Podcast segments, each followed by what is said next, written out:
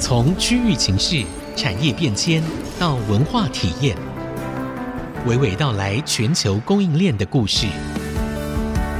欢迎收听《科技行脚》。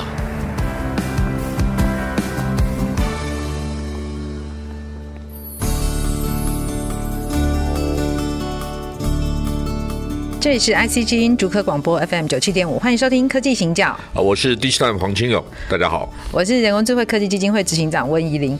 好，那个我们进入了三月之后哦，但其实在二月发生一些在科技上面的事情了。好，那这我们知道，那 OpenAI 就是公布了那个 Sora，好，那看起来好厉害，你只要给他一句话，他就可以拍出影片来。好，也我比较小人之心啦，因为我们看起来那个还不是一个真的那么成熟的产品哦。那因为 Open AI 其实很花钱，所以呢，有可能又跟上次那个 Chat GPT 一样，是为了要募资，所以要丢出一个新的产品。当然，我们知道它是一个很好的题材之外，它的确造成了非常多改变哦。但我觉得，呃，奥特曼，现在奥特曼这个人很有趣啊。他现在更有趣的是，他在二月份的时候。他说呢，哦，因为这个 AI 啊的关系，所以呢，现在真的那个晶圆呢、啊不够用，所以呢，他开始希望可以去做一个那种全球的晶圆厂，是来 support 这个 AI。好，那他的想法是这样哦，也还蛮聪明的，他要去阿拉伯国家募资。好，然后要募多少呢？大概七兆美元。好，那募资之后呢，盖的这个工厂呢，也由台积电来负责来营运。但是要做这样的一件事情，当然它会需要各国政府的协助。好，所以他就开始在做这样的一个游说啊铺陈，对对，他在做这样的一个铺陈。对，那我觉得恐怕在台湾要来回答这个问题的，当然您是第一位啊，您一定要讲一下，因为为他为又什么我是是第一位？因为它牵涉到我们所知道的那个半导体嘛，哈，那你不是那个半导体就台湾的那个首席半导体教父，好，好，我随口乱讲的， 对我随口乱讲。那就这样的一件事情，它其实里面我觉得它藏了很多东西在里面。那可能我们看到都只是说哇啊七兆美元，那是一个什么样的概念？对，那所以我们今天要特别请教社长，就是说 Sam Altman 讲这件事情，我们有什么思考的方向？那个露露，你刚才问我这个问题，其实真的是个很好的问题。但是我为什么这样反问你？为嗯什么我是第一位？对哈，第一个，因为我不做半导体，对相对来讲哈，就是在这个社会上，你有一个转环的空间跟余地哈。对，其实，在过去的两月当中，哈，嗯有几个全世界知名的大学跟我联系，或嗯者是我们有一些具体的互动，对，他们都想知道台湾的半导体业何去何从，呀跟他们之间会有什么关系。对然后你今天去找，不管你是找刘德英、魏哲家，或者是找黄崇仁，嗯，或者是找其他方略哈等等不同的是科技业、半导体业、吴敏球这些产业界的领袖，他们会给你的回应哈，基本上是从他们的理解、他们的立场，嗯，或者对一个上市的大公司的董事长而言，他所有的发言都必须是谨慎的。对好，那不是我不谨慎，因为我没有负担，相对来讲。对。第二个，我其实哈，我刚才跟露露说哈，我最近发了一篇短讯短文，在脸书上面写写什么？标题是一刻不得闲，我一刻闲都没有。好，对那其实是因为有一个连友哈，在我的脸书上面写了一小段，他说科技改善了我们的效率，节省了我们的时间，但是对我们省下的时间都在干什么？他言下之意哈，是是很多人因为有了科技以后，并没有让生活的品质更高，嗯生活的质量对，能够比以前有以前更好。是，那我就跟露露说，哎，露露，我告诉你，我最近在做一件事情。哼，好，我说我在想，过去两千年人类的世界是怎么改变的？嗯，好，对因为什么想这个事情？因为你对历史的纵深理解够深，你对对于未来的想象力就越丰富。理论上是应该这样子啊哈。是，然后正好有 IMF，就是嗯世界货币基金，对，好，他有一个报告，嗯他都在写说，从西元纪元开始到一九零零年为止，嗯全世界啊，它的 GDP 基本上是农业型的 GDP，啊，是，跟每个国家的人口劳动力成正比，没错。所以在哦没错过去的一千九百年。可能全世界的 GDP 都有百分之六十嗯是来自中国跟印度的贡献。是，好，然后一九零零年以后开始改变了。嗯哼，哎，我看到这一张图，因为那一张图哈、哦，就从一九零零年画到二零零零年，对，好，但那个图呢，我说有一个感觉就是，哎，那是峭壁型的，峭壁型的嗯经济模型，就是过去的一百年可对能成长的几倍，至于几倍。他没有说，嗯对好，那我就开始在想，这个事情跟台湾有什么关系？跟我们的半导体也有什么关系？为什么现在我们知道，二零一八年嗯苹果、苹果这一家公司的市值超过一兆美金以后，短短的四五年之内，有八家超过一兆美金，对那有两家甚至高达三兆，是是对不对？是是，它这个改变，它背后代表的意义是什么？它对台湾的启示是什么？嗯，好，我对刚才讲了哈，我刚才跟露露在讲这个事情，我说对美国而言，台湾是美国的边缘政策，但是呢，美国对台湾而言是核心政策。对好，核心战略，所以我们必须去了解美国，然后定义自己的价值。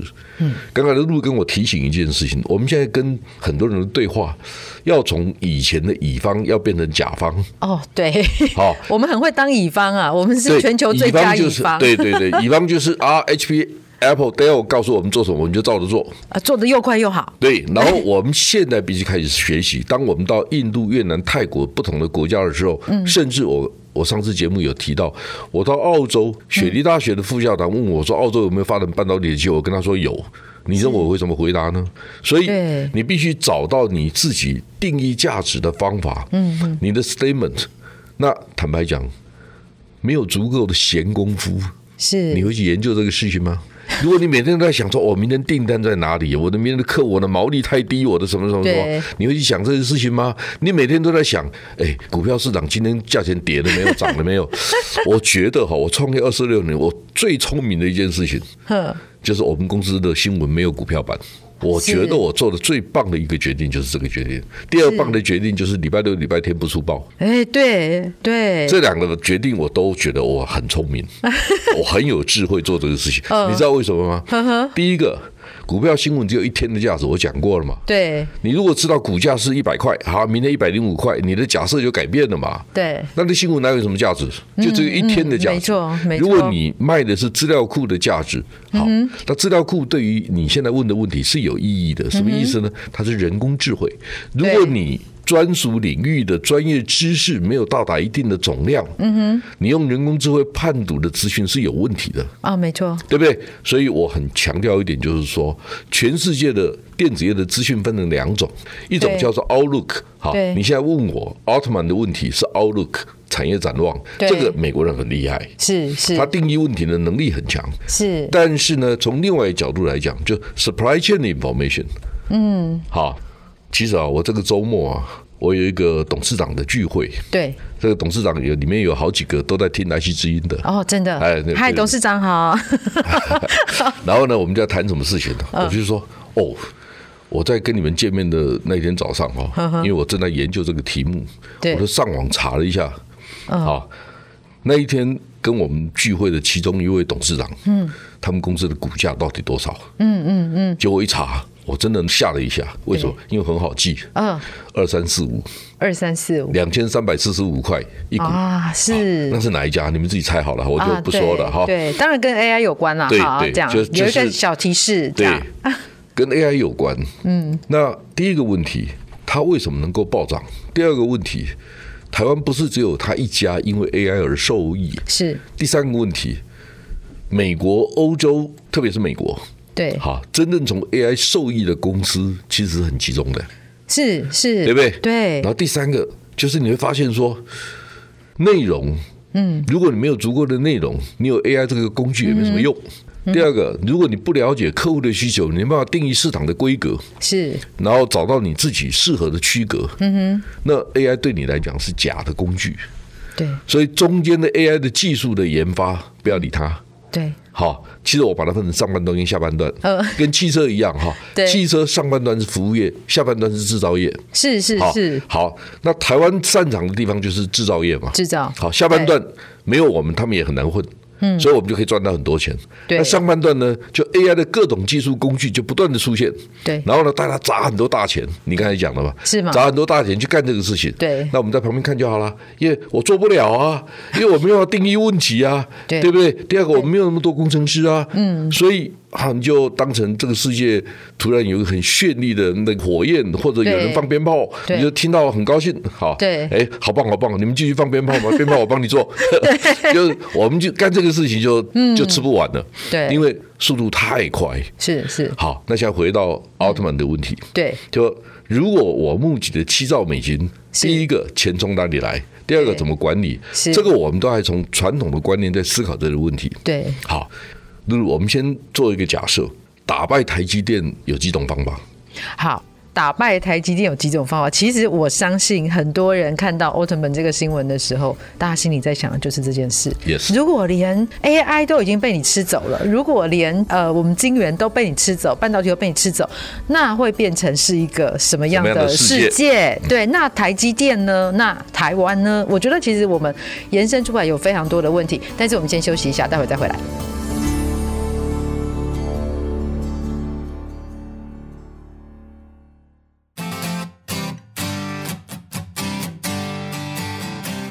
欢迎回到科技行脚，我是温怡玲，我是第七代的黄清哦友，好，呃，我们今天一开头的的问题在谈的其实是 Sam Altman 啊，他在二月的时候，他说他要募集七兆美元，要打造一个晶圆厂，不是一个啦，好，那当然是很多个，OK，然后跟中东募资啊，好，然后台积电来经营啊，种种，好，所以我们今天请社长来分享的是。面对奥特曼啊，他要做这么大的一个布局，这个牵动到整个产业的版图，甚至牵动到各国政府的政策。那到底台湾应该要怎么样对应哦？那呃，我们上半段节目啊，其实大家如果想要再听仔细一些啦，我觉得因为刚刚恐怕知识浓度有点高，所以呢，大家可以上网搜寻 IC 之音科技行脚，然后就可以继续来收听我们上半段节目来复习一下。好，所以其实我现在要请教社长的是哦，其实这个问题，当人家在布这么大的一盘局的时候。台湾应该怎么想？台积电应该怎么想？第一个，我们先想象一下哈，我以前就说过，打败台积电哈，可能有几种方法。对，好，那我们先回到台积电为什么那么厉害？嗯，我觉得有三个不同的角度，嗯哼，三个 pillar 去思考对，台积电现在拥有的竞争优势。嗯哼，第一个，台积电拥有全世界最大的产能跟最领先的技术，是，这个大家都知道。对第二个，台积电拥有全世界最完整的客户。好，我想大家也都知道，是，像魏哲家他也说啊，他说重要的客户谈判的时间可能长达两年。如果你现在没有找不到我的核心客户，嗯你在两年之内要超越我，然后同时是大规模的超越对嗯这一件事情，难度非常高。对，第三个就是说，你也知道，过去两三年台积电的资本支出可能是三四百亿、三百多亿美金。嗯，好，那全世界如果大家知道，台积电现在市占率对超越第二名的三星，可能四倍到五倍。是，这个时候啊，在后面追击的公司，他要付出多少代价？就算他有钱有闲，他也没人。对，对不嗯对？所以你也知道说，如果以三星为例，三星半导体的研发人员做 foundry 的，好，这个 team 最多最多台积电的三分之一。嗯哼。所以我现在就算是 ASML 什么这些公司全部把设备搞进来，好，它也无法在短时间之内。这的确是。所以第一个想法就是说，假设我们台积电真的遥遥领先，那么。要打破这个局，你把它视为僵局，嗯，就是很难嘛，对打不破嘛，所以叫僵局嘛，对不对对？所以你必须用更超越的方法，嗯，所以以前我们讲跳岛策略，对跳一个岛，现在不是要跳五个岛，所以那个难度更高，对所以奥特曼这种是专家也好，狂人也好，是如果你不够狂，跟 Elon Musk 一样，如果对你不够狂，你没有办法去想象打破这个僵局的方法是什么。对，的确，好，所以我刚才为什么一开始讲，就是说，如果你没有足够的闲工夫，你怎么会去研究这个事情？要不然就是你是真的完全超脱现代产业的发展的格局跟想象力，是去突破你事业的经营的困局。对好，所以我刚才跟那个露露在开玩笑，我说，哎，我们很多科技业的朋友都是念理工的，哎都是名校大博一是哈，都是是很棒的。对，我刚才讲哈， 我刚才讲那个那个股价二三四五那一家， 那一家的董事长哈啊，。如果我没听错的话，他台大政治系毕业 的真的，我们念社会科学的人呐、念哦请大家不要小看我们啊。啊，然后那个做伺 服器、做机壳那一天嗯对一起吃饭的，嗯哼，勤能兴业的董事长是陈美琪，他是念什么的？嗯，他是正大财税毕业的，是吧？是吧？所以一定要念科技人才能把事业做好 吗？不见得哦。好，所以因为开始研究，因为如果你天天削尖了脑袋嗯都在想，诶，到底十纳米有几个电晶体？技术哎对，技术上面的对变化，是那你很难是真的世界级的领袖。是毛利是为什么不一样？毛利是个跨文化、它是跨世代，对对他喜欢读书，是为什么？他有闲呐、对嘿，如果啊，所以你你你去看张忠谋董事长，你就知道啦。对，他就三不五时拿着烟斗翘起二郎腿跟你讲话，啊他是他不是这样子 吗？是是嘛是吧？那不够闲的人能这样子吗？没有对所以啊，坦白说哈，嗯我当然帮他做过几次报告，然后听他问问题，我大概知道他关心哪些问题，哪些问嗯题他他不在乎，他不在意，他觉得那些问题刘德英为这家会解决啊，是他他不需要他解决 啊，他是想是那个要是干嘛？是没错对不嗯没错对？对一样的道理。因为我们一直在看他的时候，我就在想说，这个人给我什么启示？我嗯对能想什么？对好，所以我就说，哎，台积电的 business model 对台湾的产业的意义是什么？大家都都在想他好厉害哦，不不不不，他把他当成神哦，no，我不要这样想。嗯哎、台积电的经营模式放在 d i s t i m 的意义是什么？我可不可以独占？嗯我不用打败所有的人啊，因为我本来就跟人家不一样啦、对那第二个，我也是斜杠啊。是一开始台积电成立的时候，晶圆代工 Intel 不理他、啊，是不是吗？对我创业的时候，工商经济会理我 吗？对不会 对他们认为说你是什么咖、啊，对不 对？那我知道啊，但现在谁比较大？嗯，不见得哎、是谁的利润比较好，谁的员工待遇比较好，那不见得，我没有比较差哎、是所以问题在哪里？嗯，你有没有决心？你有没有眼界？你有没有韧性去面对对一开始的问题？是坦白讲哈，我创业的过程，我碰到几个问题。嗯，哎，我我以前是资策会 MIC 的老板，呵呵所以我在招募员工的时候，很多人说 MIC 他们就来了啊没错对不对？对我如果是工业 IEK OK 啊，没问题啊，对对不对？对甚至台经院、中经院都比较容易找到人，是没错是不是？是。然后呢，那个研究的高手说，我如果台积电需要人，我到台积电去、啊。我当。然去啊对啊，对啊所以那问 题来了，你以为在台湾做服务业、知识服务业这么好做？我洗了几轮呐、呵呵 那如果员工会害怕的时候，你会告诉他们说：“哎，别怕、我还站在这里。对如果真的要跳船，我最后一个跳。放心，你我比你们先跳啊！你要很坚定的告诉他们你在干什么。对好对，所以这个是需要有一些历练也好，学习也好。嗯我本来没这样想，后来看张忠谋，我说奇怪的，他为什么二零零八年、零九年又重来又回回来来当 CEO？Why？对那他当 E CEO 之前，他又干了什么事情是？让我学到什么？他每次讲课我都很认真，我听课绝对不一样。为什么？因为我跟他有很多次互动的经验，嗯嗯，所以对我知道他是什么。然后对我不是有看他，我也看施正荣啊，啊啊，对嗯我我会看很多业界的领袖，很多人都给我很好的学习。然后呢，露露也是我的老师啊。真的诶露露不突敢然问了我一下一个问题，说：“奥特曼，你觉得呢？” 所以我现在开始在想说：“哦，OK，第 一个问题就是说，全世界的资源会不会越集中？对，我觉得这件事情恐怕恐怕，嗯，看起来如果没有改变的话，它是会这样子会走。对，第二个问题就是说，全世界很多有钱人愿意把很大的一笔钱交给特定的人来做一件事情，是，这个机会越来越大。对，好，第三个就是说，一旦他成功了，谁会获利？你会发现更可怕。是是，好，所以我刚才为什么讲说，短短的四五年之内，嗯一兆美金以上市值的公司增加到八家，以前我们觉得一兆天花板是做不到，对对不对？好，现在我们看看更多可行的事情出现了。嗯，好，最后一个就是说，我很清楚知道一件事情，我们的 service。不能是 nice to have，它必须是 essential 的 service，对它必须有绝对意义的 service，你才能在市场上称孤道寡。对所以很重要一个关键啊，你有两个选择。好，我我想跟科学界的朋友讨论沟通一下这个事情。第一个，你必须在特定领域上面、特定的产品技术上面，对让别人看不到你的车尾灯，这是最好的。对，好，你最好你的 business model 跟人家不同。那如何不同？不是只有硬体知道，你要有更多软体的交融。嗯哼，好，比如说我出来创办电子时报的时候对，我很清楚知道。第一个，所有的媒体都没有经营研究中心的经验。是，那我是研究中心老板出身的，我是台湾对最大的那个 team 了、对所以我当然有经验呐、那管对几十个人，我还是有办法的。研究员几十个，对我来讲不是个困难。对所以我一开始就成立几十个人的团队做这个事情，它就有很明显的差异化。对啊第二个，新闻是速度，研究报告是深度，这两个交融是台湾最容易找到的，嗯哼，最好的价值。第三个。世界趋势跟时间是站在我这一边的，什么对意思呢？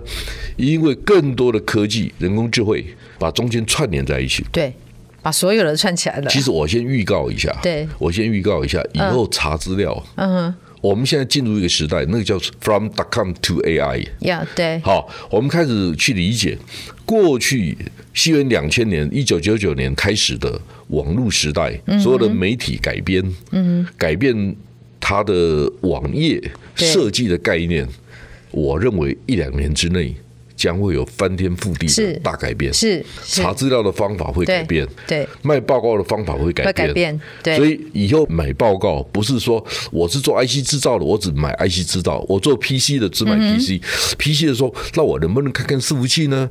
那伺服器我需要不需要看看 AI 呢？看看对 GPU 呢？看看 NPU 呢？是那你会变成所有的报告都买，所有的对报告都买，对很多公司来讲不见得太是对的。对对不对？第二个对，现在的问题不是你提供更多的资料给我，现在的问题是你能不能利用人工智慧帮我思考问题，是帮我定义问题。对所以定义问题的能力就变得很重要。嗯你有这个能力吗？对我就跟我们都负责外电的同仁讲啊，你们还有活路 吗？好，所以有哦，你算你幸运，因为我会告诉你哈，我这个老板是有有一定的理解，因对为我干这一行干了三十八年了，嗯嗯所以我的点子不是灵光一闪的点子，是想了很久。对这个事情哈、没得闲，嗯，好、没有闲工夫，你怎么会做这个事情呢？ 所以我每天都要空出一些时间读书，对然后跟露露对嗯话，想一下露露问我的问题到底是什么意 思。其实好，其实我们今天还没有回答完。对，我们今天只有讲到那个前面的那个生态系而已。好，那台积电要怎么办？台湾要怎么办？但刚刚又拉了一个新问题出来，就是查资料啊，跟卖报告的方式会改变。其实 .com 整个的呈现方式会改变。对好，那到底会变到什么地方去？我们下一集继续请社长来跟我们分享。谢谢大家。拜拜。